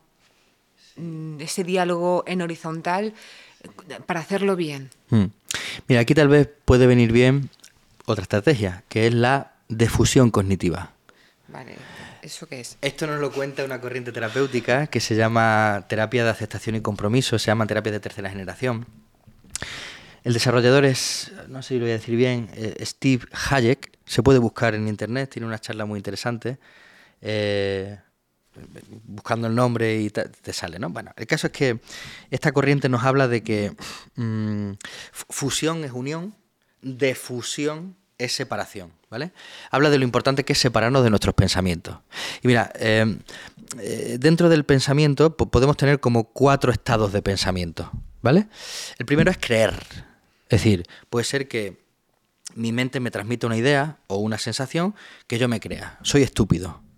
Eh, soy inútil. Y yo me estoy creyendo eso de que soy inútil y soy estúpido. Ah, pues ya está, pues me siento mal porque estoy creyendo que soy estúpida. El siguiente paso sería el de luchar contra eso. La mente lucha. eh, me estoy notando estúpido e inútil y no quiero sentirme de esa manera, pero entonces me rayo por, y yo porque me tengo que sentir así, y siempre sintiéndome así, y esto no se acaba nunca, y, entonces, entonces estoy en lucha conmigo mismo, estoy en lucha, que es como pegarse puñetazos contra una pared. Yo digo, ánimo con eso, la pared no cede, eh, pero tu puño se rompe, ¿vale? Entonces, luchar con uno mismo mm, eh, es un estado psicológico también bastante agotador, ¿vale? El siguiente paso, y aquí es donde empieza la defusión cognitiva, es el notar, ¿vale? Ah, soy inútil, ¿vale? Eh, una parte de mí eh, me está diciendo que soy inútil. Ya estoy poniendo fuera lo que de otra manera solo está dentro. Me estoy identificando con ello. En, el otro postura y aquí no, ¿no? A mí me gusta decir que está bien ponerle nombre a esa parte mía un poco ansiosa, un poco, eh, un poco neurótica, un poco histérica, o cada uno lo que te ¿no? pero si no tienes un nombre para ella, eh, el otro o la otra. Jung, Carl Jung lo llamaba la sombra, por ejemplo. ¿no? Entonces, el otro, bueno, y en la serie, no sé, los lo han visto, en la serie de Dexter, es conocida, ¿verdad? Le llamaba el oscuro pasajero. ¿ah? Entonces, el otro, en cualquier caso, el otro coño, el otro ya me está diciendo que soy inútil. Entonces esto ya marca una diferencia significativa con respecto al querer y al luchar, porque ya estoy pensando que una parte de mí me está diciendo tal. Y aquí ya sí puedo estar no de acuerdo con eso, puedo no estar de acuerdo con eso. Y el último paso ya es el nivel Dios, digamos, que es el de visualizarme a mí mismo pensando que soy estúpido, que soy inútil. Y entonces ya me separo de la experiencia completamente, ¿vale? Entonces es importante cuando entro yo en ese estado de secuestro emocional, eh, que tú dices, mm, voy por ahí, ¿vale? Pues cuando no hago estos movimientos, cuando yo solamente siento y me dejo llevar por lo que siento, pero no lo traduzco a palabras, no me defusiono y lo discuto, entonces no puedo hacer esa acción diferente que es el dejarme llevar por el secuestro emocional. Por lo tanto, este paso y este paso es súper importante y creo que la difusión cognitiva nos puede ayudar en esto. Sí, pues gracias, porque eso era un run run que tenía yo ahí que quería, quería que nos contaras. Volviendo un poquito a, este momento de las personas que, bueno, de apego ansioso, que nos eh, generan ansiedad, quería preguntarte si existiría la posibilidad de contagio de ansiedad. Tú estás sufriendo una crisis de ansiedad o un momento en tu vida con ansiedad no tienes apego ansioso, pero estás sufriendo de ansiedad, ¿eso me lo puedes contagiar a mí? O yo, a lo mejor estoy muy ansiosa. Sí. ¿Y te lo puedo contagiar a ti? Sí, pero no porque sea ansiedad, sino porque las emociones se contagian, todas. Bien, claro, pues mejor sentir. Claro. Bueno, cuéntanos. Claro. Mira, ah, me salgo un poco de lo científico, ¿vale? Eh, eh, parece ser que existe una especie de cuerpo energético ah, mm, entre nosotros, de tal manera que mm, si le presto atención o si tengo cierta intuición o si soy una persona especialmente sensible, eh, puedo notar lo que tú notas o sentir lo que tú sientes. Hay personas que son más empáticas que otras, ¿no? Pues, pues esta, esta, área la tienen un poquito más abierta, ¿verdad? Eh, entonces, si lo que tú sientes es muy fuerte y muy poderoso y yo no sé poner barrera con eso, pues entonces puedo, puede que tu cuerpo energético acabe contaminando mi cuerpo energético, ¿vale? Tenemos pistas de que el cuerpo energético existe, eh, pues por ejemplo, porque, no sé, si tú y yo estuviéramos aquí en silencio un ratito mirándonos, probablemente el latido de nuestros corazones se sintonizaría. Ah, qué guay. Bueno, eso dicen que a veces ocurre, ¿no? En pareja o mamá y, el bebé. Claro, pero bueno, en mamá y bebé esto, ya es místico. O sea, esto, esto es increíble. ¿eh? En ese terreno pasan cosas que son tremendas, ¿eh? Tremendas. Pero bueno, en lo, más en lo cotidiano, pues nuestros corazones podrían sintonizarse, por ejemplo, ¿no? Y otros procesos vitales. Entonces, algo hay en ti que se puede trasvasar a mí y algo hay en mí que se puede trasvasar en ti. Esto lo resumimos en que las emociones se contagian. Así que si yo soy muy ansioso y tú no sabes protegerte de eso, o ponerle barrera a eso, o retirarte de eso de forma consciente, pues evidentemente te puedes contagiar, claro. Pero también de la tristeza y también de la ira, incluso de la alegría, que en este caso es bueno. Claro, eso es lo maravilloso. Claro. Mm, que tú entres a una habitación y seas capaz de contagiar con positividad o, con, lo que sea, pero bueno. Eh, de hecho, esto tiene algo que ver con, en algunas ocasiones que dicen vampiros energéticos. A ver qué me cuentas sobre esto. en alguna ocasión me ha pasado y, me han dicho, ¿eso es un vampiro energético? Digo, ¿en mm. serio?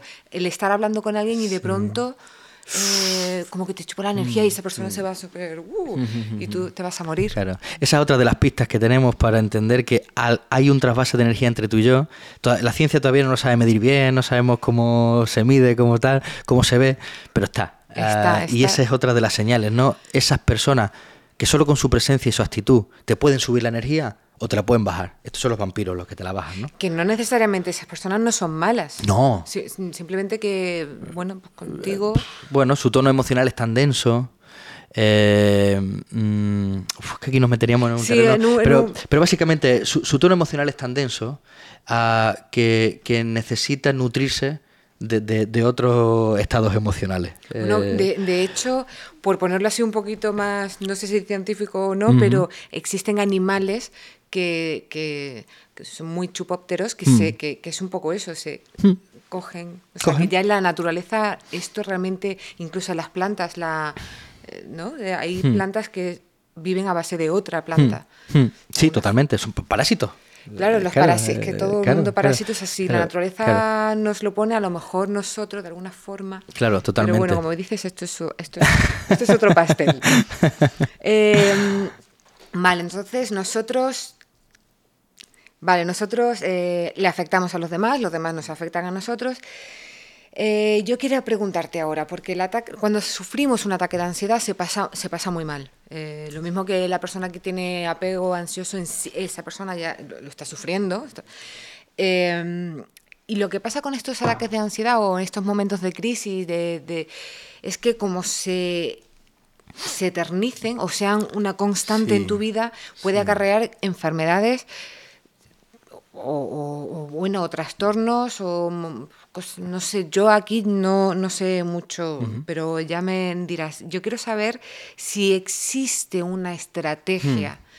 Eh, que nosotros cuando seamos conscientes con todas estas herramientas que nos estás dando, empezamos a ser conscientes y dice, vale, yo no quiero que esto se me repita. existe una estrategia para anticiparnos, para combatirla, para, eh, no sé, para mm, calmarla. De alguna forma, no te voy a decir rápida, pero sí efectiva. Bueno, el, has dado una clave, ¿no? El, conocer los disparadores, mentalizarte y anticiparlos ya es una buena herramienta, ¿no? Pero aparte, si uno está excesivamente nervioso y no sabe muy bien por dónde le viene, está bien que sepamos manejar la respiración, por ejemplo. ¿Vale? Bueno, por ejemplo, no, es que la respiración es el método de elección para, para eh, controlar la ansiedad, incluso en un ataque de ansiedad. ¿vale? Existen dos tipos de respiraciones, la respiración pulmonar y la diafragmática. El diafragma es un musculillo, así como en forma de boomerang, un poquito, ¿no? que se encuentra entre el estómago y los pulmones. Es el responsable de que nuestros pulmones se expandan o se contraigan, generando la inhalación y la expiración del aire. ¿bien? Entonces, nosotros podemos utilizar voluntariamente el diafragma para introducir en nuestro interior más cantidad de aire que si solo respiráramos pulmonarmente. si me permite, me voy a poner de pie eh, para hacer una pequeña demostración. Mira, eh, si yo me pongo esta mano aquí y esta mano aquí, eh, ocurre que la respiración pulmonar, la normal, es esta. Has visto que se mueve más la mano de arriba que la de abajo, ¿verdad? Bien, sabemos que utilizando esta respiración, que es la normal, insisto, utilizamos hasta el 50% de la capacidad pulmonar, no más, ¿vale? Pero luego está la respiración diafragmática, que es aquella en la que yo utilizo voluntariamente el diafragma para llevar el aire al fondo de los pulmones y utilizar el 100% de su capacidad. Y sería algo así. Observa cómo ahora se ha movido primero la mano de abajo, luego la de arriba y finalmente todo el pulmón, perdón, tengo que soltar el aire, todo el pulmón se ha expandido. Lo vuelvo a repetir para que la gente lo vea bien. Sería algo así. Toda la capacidad está cubierta y ahora expulso poco a poco. Esto es un mecanismo natural que le, está diciendo a mi sistema nervioso, hey, todo está bien, tranquilo. Porque cuando yo estoy ansioso, porque si un león estuviera a punto de comerme, yo, no, yo estaría normal, estoy corriendo, estoy luchando, estoy yo qué sé, ¿no? Pero este estado respiratorio es antagonista al estado respiratorio nervioso de la ansiedad. Con lo cual, le estoy diciendo al sistema nervioso en su lenguaje, hey, todo está bien, tranquilo. Así que quien aprende a manejar la respiración tiene a su alcance en cualquier lugar y muy fácilmente la mayor herramienta antiansiedad que puede existir. Fíjate qué tontería. Sí, qué tontería, pero qué importante. Pero qué importante. Además, me da la sensación, no lo sé, ya me corregirás, que la respiración es de las pocas cosas que podemos controlar de verdad. Sí, mm, quiero decir, Sí. hay- en fin, nuestro sistema va un poco solo. sí, Vamos sistema nervioso autónomo, claro. Pero la respiración la podemos controlar. Sí. Hmm. Entonces ahí apretarle para decir, Claro, porque no podemos controlar los latidos del corazón. Claro, no. En, en estados meditativos muy poderosos, por ejemplo, monjes budistas y tal, pueden controlar hasta la temperatura de su cuerpo. sí, eso Eh, pero- pero- sí, tenés que ser muy... Pero tú y yo no somos budistas y la mayoría, vamos, la gente que no ve no es budista y en cualquier caso no somos monjes del Himalaya. Entonces, ah, no, entonces la respiración es de todas las funciones fisiológicas la que más podemos controlar, pero es que además es la que más ayuda a, a controlar la ansiedad. Por lo tanto, Sí, hay veces que es como, sí, eh, como cuando est- estoy yo particularmente eh, así un poco más Mm. ansiosa, eh, me intento concentrar eso en la respiración porque es, es lo que me trae aquí y ahora, no al futuro león que a lo mejor nunca Eh, llega, eh, eh, claro. ni, al, ni al león que vino en el pasado y que Claro. ya ha pasado, sino es Total. como, bueno, ahora. Vale. em, Totalmente. Y, y luego, si me lo permite, Sí, Anaí, sí, por pues, favor. esto se puede combinar con muchas otras técnicas. ¿Hacemos una práctica? Venga, vamos ¿Sí? a hacer una práctica. Ah, si tú me pudieras decir un espacio del mundo en el que tú te sientes tranquila, sea, un paisaje o un lugar que para ti, un lugar que puede ser imaginario o real, eh, ¿qué, qué lugar elegirías del mundo? Probablemente cerca de, de mis padres, probablemente, o en mi casa, pero eh, cerca del mar, en la montaña, en la naturaleza, atardecer. Esa puede- Vale, vale. es- Esa, esa, es- Vale. ese picture, esa... Vale, venga, pues vamos, vamos entonces a hacer un ejercicio práctico con esto. Esto es lo que se llama un ejercicio de visualización, ¿vale? De la misma manera que con la respiración le estamos diciendo al cuerpo, al sistema nervioso, todo va bien, con la visualización le estamos diciendo a la psique, todo va bien. Entonces vamos a juntar las dos cosas, ¿vale? Vale. Te voy a pedir que te pongas eh, con la espalda recta en el respaldo de tu silla, las manos en, en tus piernas, eh, las dos plantas de los pies en el suelo y los hombros eh, pues relajados, caídos. Cierra los ojos. Venga, y vamos a empezar a tomar respiraciones profundas. Vas a intentar que sean diafragmáticas. Ya sabes, hinchando un poquito la tripilla a la vez que entra el aire. Al ritmo que yo te marque. Toma una respiración. Aguanta un poquito el aire. Y déjalo ir. Eso es. Vamos a tomar otra respiración. Aguanta un poquito el aire y déjalo ir. Ve tomando respiraciones profundas conforme explico algo. Si te fijas, estamos haciendo una respiración que es de triángulo invertido. Eh, los espectadores lo pueden ver. Tomo aire, es un lado del triángulo hacia arriba, lo aguanto un poquito, es la base, y vuelvo a cerrar el triángulo hacia abajo, soltando el aire lentamente. Entonces, vamos a seguir tomando respiraciones profundas en forma de triángulo invertido. Y así le vamos a decir a nuestro sistema nervioso que todo está bien, que todo está en calma, que no hay ningún león presente. Y ahora vamos a abrir nuestro... Lo vamos a llamar el lugar seguro, nuestro espacio de seguridad, nuestro santuario, hay muchas maneras de llamarlo. Bien, entonces quiero que abras ese, ese paisaje y vamos a activar todo lo sensorial que podamos. En ese paisaje eh, hay un tipo de luz, es decir, es de día o es de noche. Pues quiero que lo visualices. Quiero que visualices si es de día, es de noche, está atardeciendo, está amaneciendo. Y ese tipo de luz tiene matices en el horizonte, en el cielo. A su vez, a su vez, el cielo puede tener nubes o puede no tenerlas. Pues quiero que lo visualices. También hay una temperatura concreta que quiero que intentes imaginarla en tu cabeza. Quiero que intentes sentirla. Imagina esa temperatura, esa luz, ese cielo. Y hay otros estímulos. Tal vez haya sonidos a tu alrededor.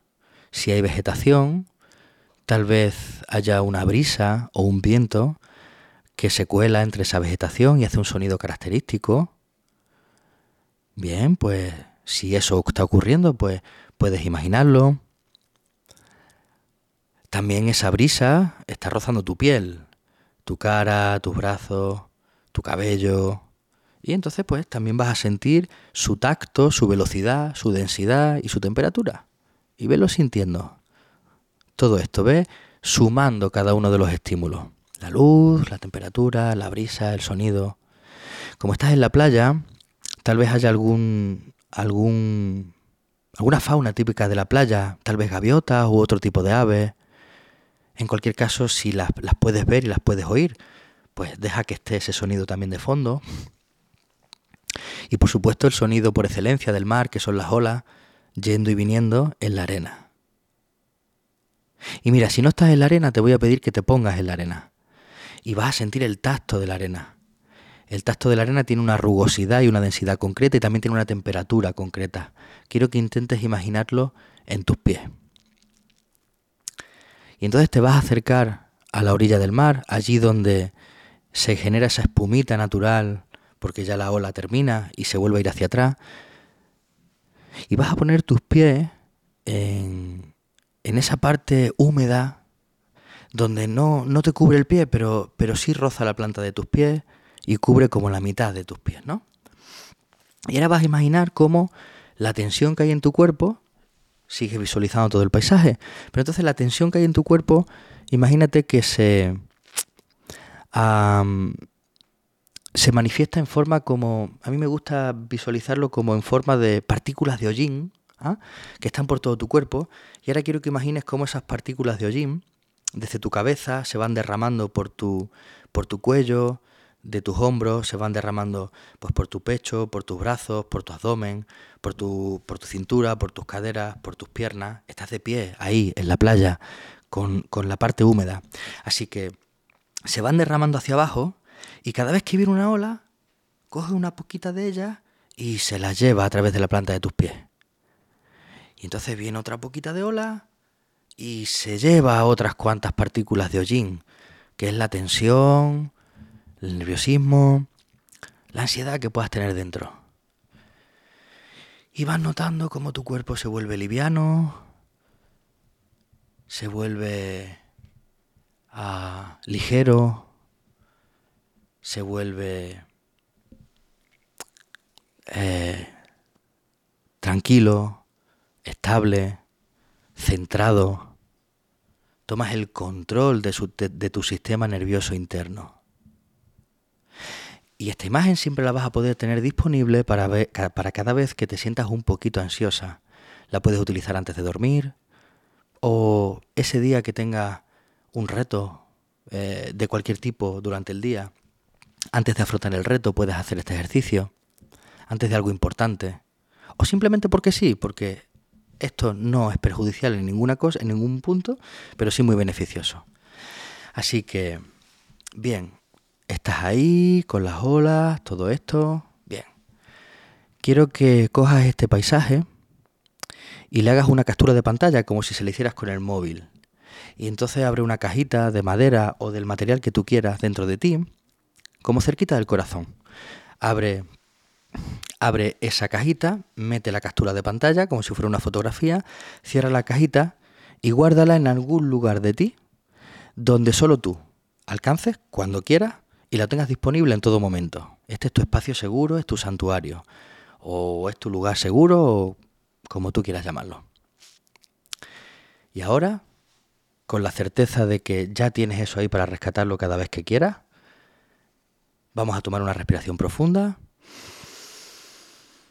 Aguanta un poquito el aire y déjalo ir. Ok, estás completamente relajada, completamente centrada. Tomamos otra respiración profunda. Aguanta un poquito el aire. Déjalo ir. Este estado de ánimo equilibrado, controlado, tranquilo, estable, te va a acompañar durante todo el día, la noche y posiblemente parte del día de mañana. Y una última respiración profunda. Aguanta un poquito el aire y déjalo ir. Y a tu ritmo y conforme consideres oportuno, puedes volver aquí conmigo. Uy, cuánta luz. bueno, estoy súper relajadísima, ¿eh? Y mi cuerpo pesa menos, es cierto. Sí, sí, sí.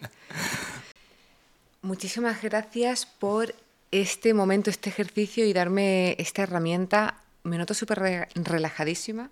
Es cierto que peso menos. He notado la brisa, he notado las gaviotas, he notado el fresquito porque de, la arena porque ya era ese atardecer que ya no quemaba.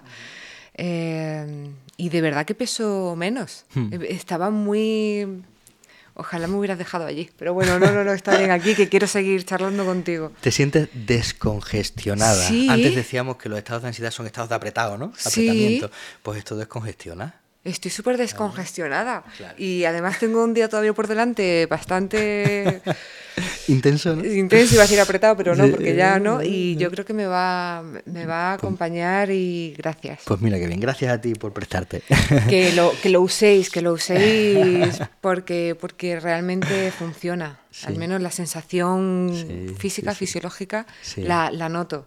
Muy bien. No sé ni por dónde vamos ahora mismo. Mira, yo quería hacer dos especificaciones sobre este ejercicio. Mira, la primera es que no solo tiene por qué ser un paisaje, puede ser un viaje. Eh, ah, a mí me encanta dar un paseo por el sistema solar. Ay, qué bien. Por ejemplo. decir en tren, pero ¿qué tren? También, hay gente. Sí. O hay gente que se echa a volar, no hace falta avión para volar en la mente. ¿Vale? Entonces esto puede ser un viaje, puede ser un trayecto, un viaje por el universo, un viaje donde se quiera. Entonces, en lugar de estar estático en un sitio, tú puedes ir vagando por, parajes que para ti sean importantes. Ese es el primer punto. Se puede hacer de estas otras maneras. Segundo punto, eh, eh, lo que puede pasar, y normalmente va a pasar, es que cuando esto no lo hace, eh, porque esto es una meditación guiada, una visualización guiada. Cuando se hace con uno mismo, puede ser, y va a pasar, que la mente se vaya a otro sitio entonces, no pasa nada, no es problemático, es normal. Pero entonces, sin juzgarnos, sin, sin luchar ¿eh? contra eso, decimos, ok, me he ido, vuelvo. Cada vez que la mente se vaya y me dé cuenta, vuelvo. Y cada vez que yo la traigo de vuelta, eh, le cuesta más irse. Cada vez que yo la traigo de vuelta, le cuesta más irse. ¿Vale? Y, lo que quiero decir con esto es que si la gente se pone a, eh, hacer estos ejercicios, yo les recomendaría que primero pues, se buscaran, tenemos ese maravilloso YouTube, ¿no? Eh, que primero se buscaran en YouTube o en Spotify o en cualquier plataforma de audio meditaciones guiadas para, para, que aprendan a hacerlo y conforme le vayan cogiendo el truco, pues ya se independicen, digamos, y ya lo puedan hacer ellos solos, ¿vale? Bien, eh, yo lo voy a hacer, por supuesto. De hecho, eh, esto me viene muy bien para preguntarte lo siguiente, porque normalmente durante el día lo llevamos bien porque estamos entretenidos, también eso nos da una vorágine interna que a veces eh, llega la noche y es muy complicado de, calmar y a lo mejor estamos intentando hacer el ejercicio y nos vamos, pero de una forma que dices, es que no puedo estar ni medio segundo en mi espacio seguro. Em, bueno, ¿por qué, por qué ocurre? Pero, pero ¿Cómo podemos calmar esa ansiedad nocturna, tantos pensamientos mm. negativos, tantas preocupaciones, cuando mm. llega la noche mm. y este momento nos cuesta? ¿Por qué? Porque es que además ahí con la oscuridad absoluta es como... Sí, sí, sí, sí. Mira, hacer deporte, tener la rutina de hacer deporte a última hora del día está muy bien, porque ya llegas sin mucha energía disponible en tu cuerpo, con lo cual eh, el cerebro no tiene mucha energía disponible, como vengo diciendo, con lo cual esto alivia. Entonces, esto es una buena pauta. Otra pauta es que eh, hagamos siempre actividades placenteras y relajadas o disfrutonas al menos dos horas antes de irnos a dormir. Yo siempre digo que eh, el día tiene que tener una persiana como la de los negocios de los barrios, la persiana de la panadería que abre y cierra, ¿verdad? Pues la mente tiene que tener persiana también, ¿ah? porque si no se queda abierta siempre, ¿vale? Entonces, eh, que al menos dos horas antes de irnos a dormir hagamos una actividad placentera, relajada, ver esa serie, esa película, eh, conversar con alguien, una lectura, todo eso hace y baja la mente, ¿vale? Más pautas que pueden ayudar ahí. Ejercicios de este tipo justo antes de irme a dormir. Es más, a veces pasa que en ese viaje o en ese lugar me quedo dormido. ¿Qué es lo que queremos claro, realmente? Claro.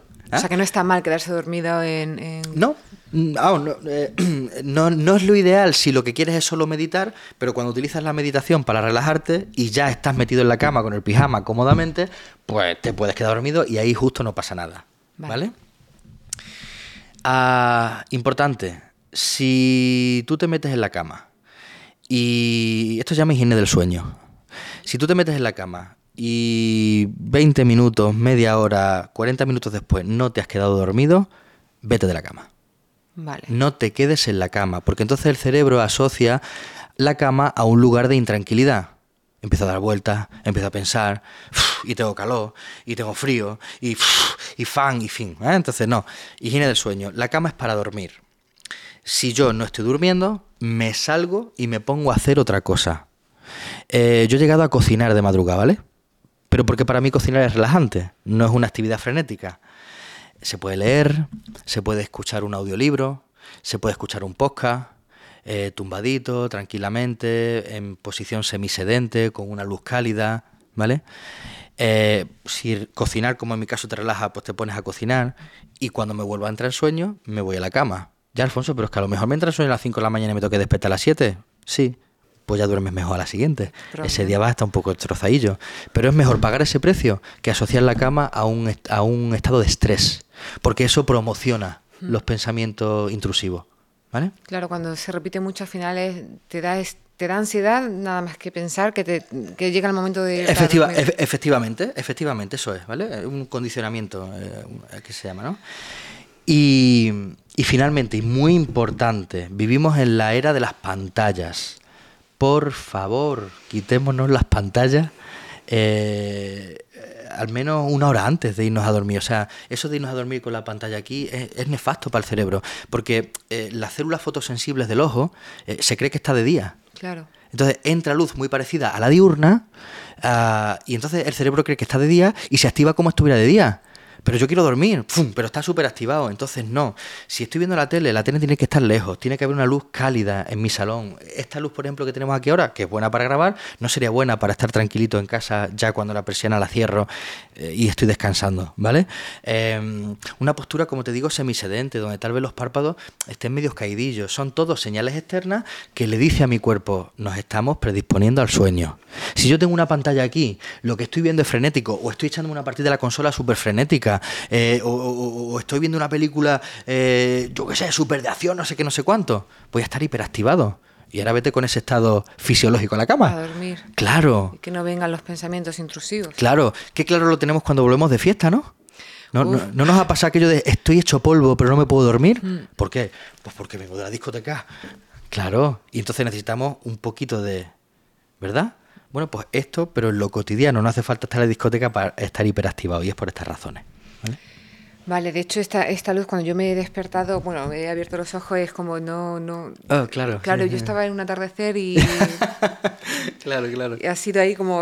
pero ya me voy activando, ya me voy activando. Muy bien, muy bien. Eh, quiero preguntarte cuánto dura la ansiedad. Eh, hmm. eh, se me ocurren preguntitas así hmm. recurrentes porque... Y además aquí quiero matizar, la ansiedad la crisis de ansiedad, hmm. cuánto puede durar, y luego eh, si se convierte en un trastorno, si es que se puede llamar trastorno, ¿cuánto dura este trastorno?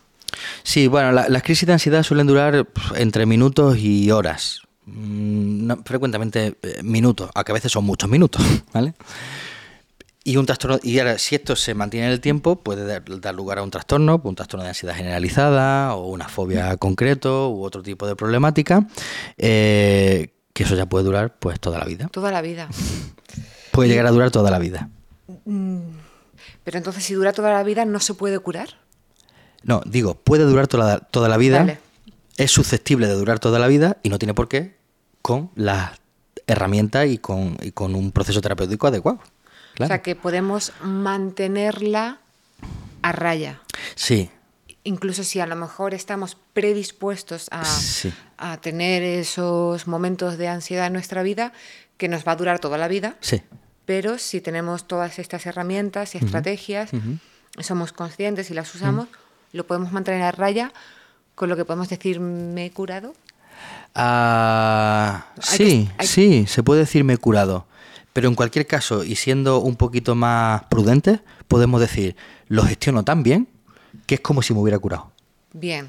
No, hay que perder nunca, hay que estar atento, pero bueno, es parte de la vida en realidad, ¿no? Entonces, pues lo gestionas. Eh, como antes nos contabas, que bueno, la, vida es como es y tienes un momento duro, ¿no? En este momento de el apego seguro, mm, no es que todo te vaya a salir bien, pero tienes las herramientas. Efectivamente.